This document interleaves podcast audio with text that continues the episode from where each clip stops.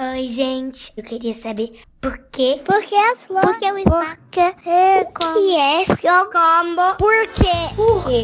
Por que as flores? Sejam bem-vindos ao Sai Kids. Olá, eu sou Marcelo Guaxinim. E eu sou Malu. Malu Gastininho. Sai Kids, porque sim não é a resposta.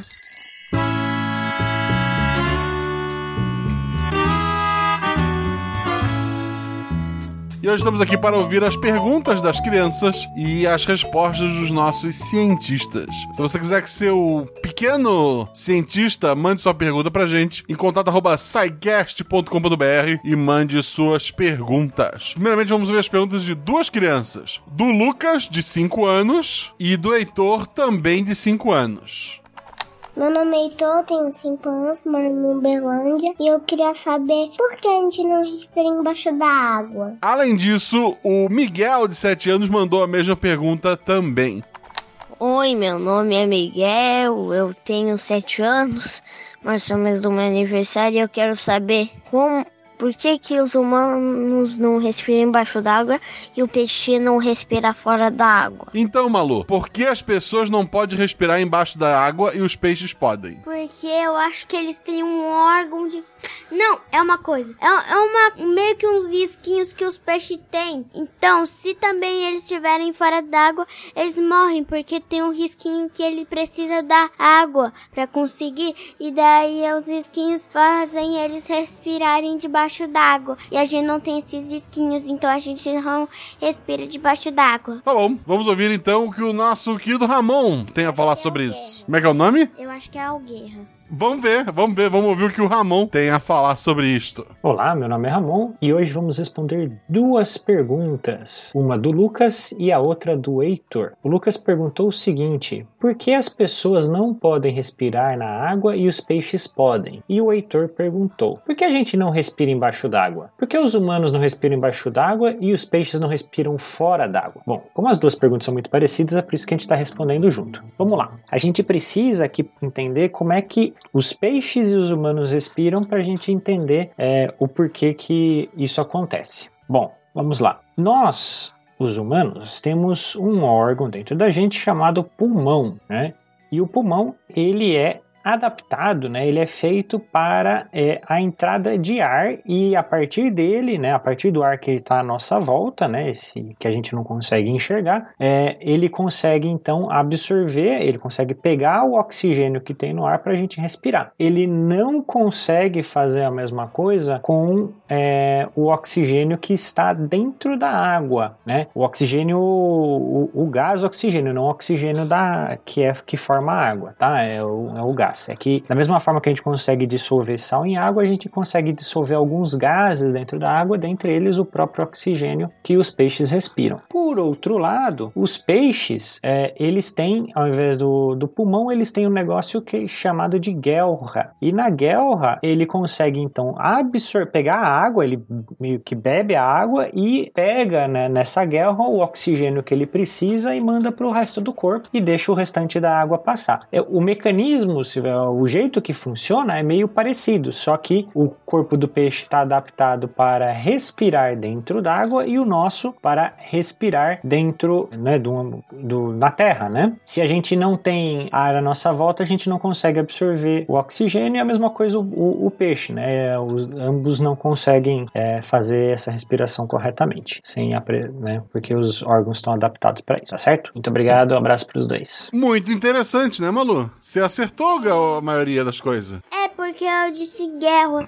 que a guerra, que a guerra fazia ali a coisa para ter o Pra ar- tirar o oxigênio de dentro da água. É, eu só acertei o nome da guerra, eu sabia que tinha guerra. É, a próxima pergunta é da Tainá, de 3 anos. Eu não achei o áudio dela, então a Malu vai ler a pergunta que ela fez. Tá, por que a cola cola? Por que a cola cola? Eu acho que é porque é o item que eles usam. Como assim o item? Seiva cola. Tá, mas existem outros tipos de cola. Vamos, vamos então ouvir. Mas eu conheço esse. Vamos ouvir então do Rodrigo qual é a resposta que ele tem. Oi, Tainá, que pergunta legal. Por que, que a cola cola? Vamos lá. Primeiro, vamos entender do que, que é feito a cola.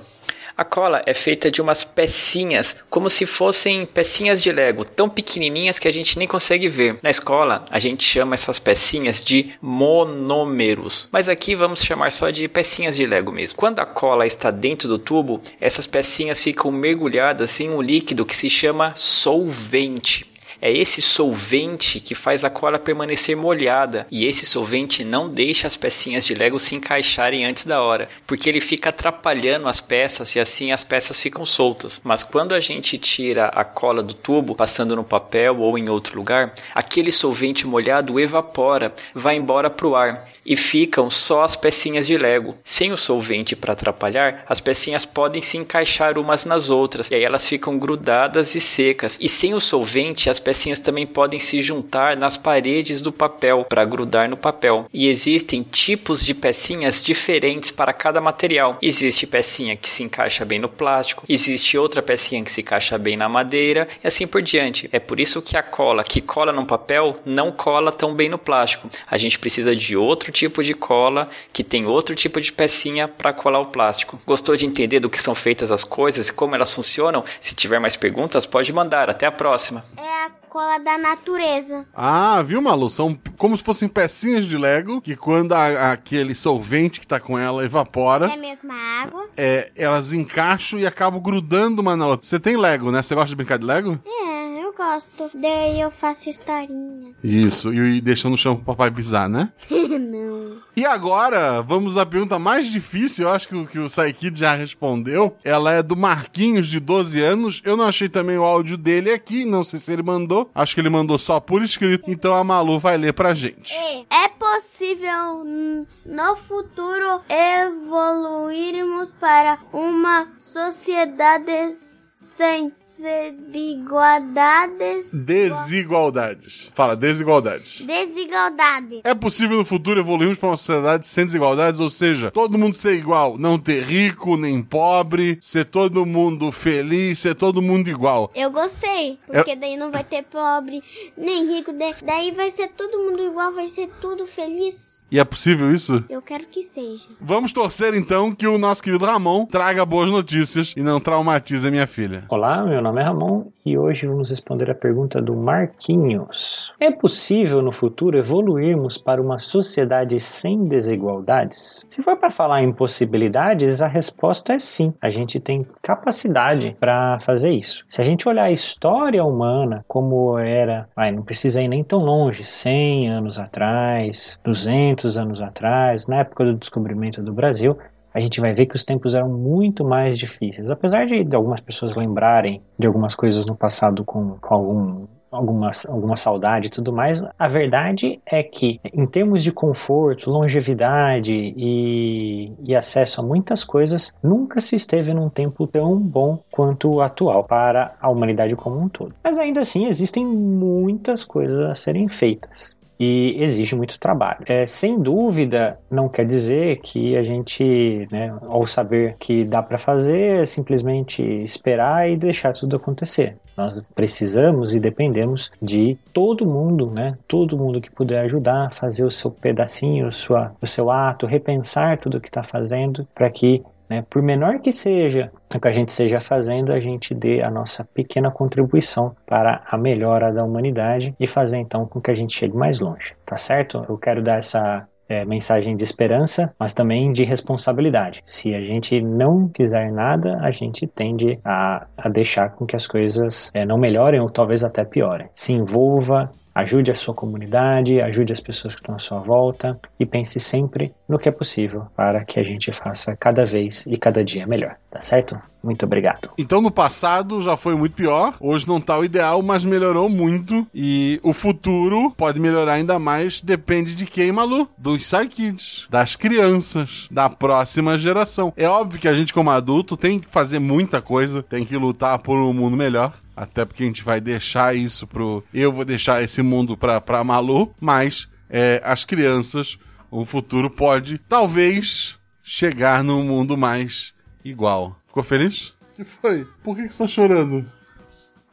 É isso então. E nessa esperança de um mundo melhor, eu quero lembrar vocês que se seu pequeno cientista tem uma pergunta, manda para contato@saicast.com.br ou procura a gente nas redes sociais, arroba Marcelo Guaxinim, tanto no Twitter quanto no Instagram. Por sinal, no Instagram tem mais foto da Malu do que minha foto, né, filha? É. A gente, inclusive, tirou uma foto agora, eu vou botar lá no meu Instagram. Então, se você quiser ver como eu e a Malu gravamos esse Psykids, vai lá no Instagram do Marcelo Guaxinim. Dá tchau pra todo mundo. Tchau. Um beijo pra vocês e até o próximo episódio. Tchau. Um beijo pra vocês e até o próximo episódio. Isso foi um beijo? Foi. Tá.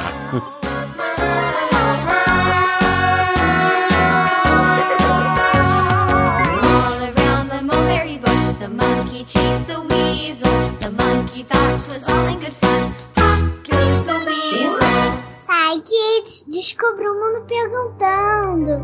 Este programa foi produzido por Mentes Deviantes. deviante.com.br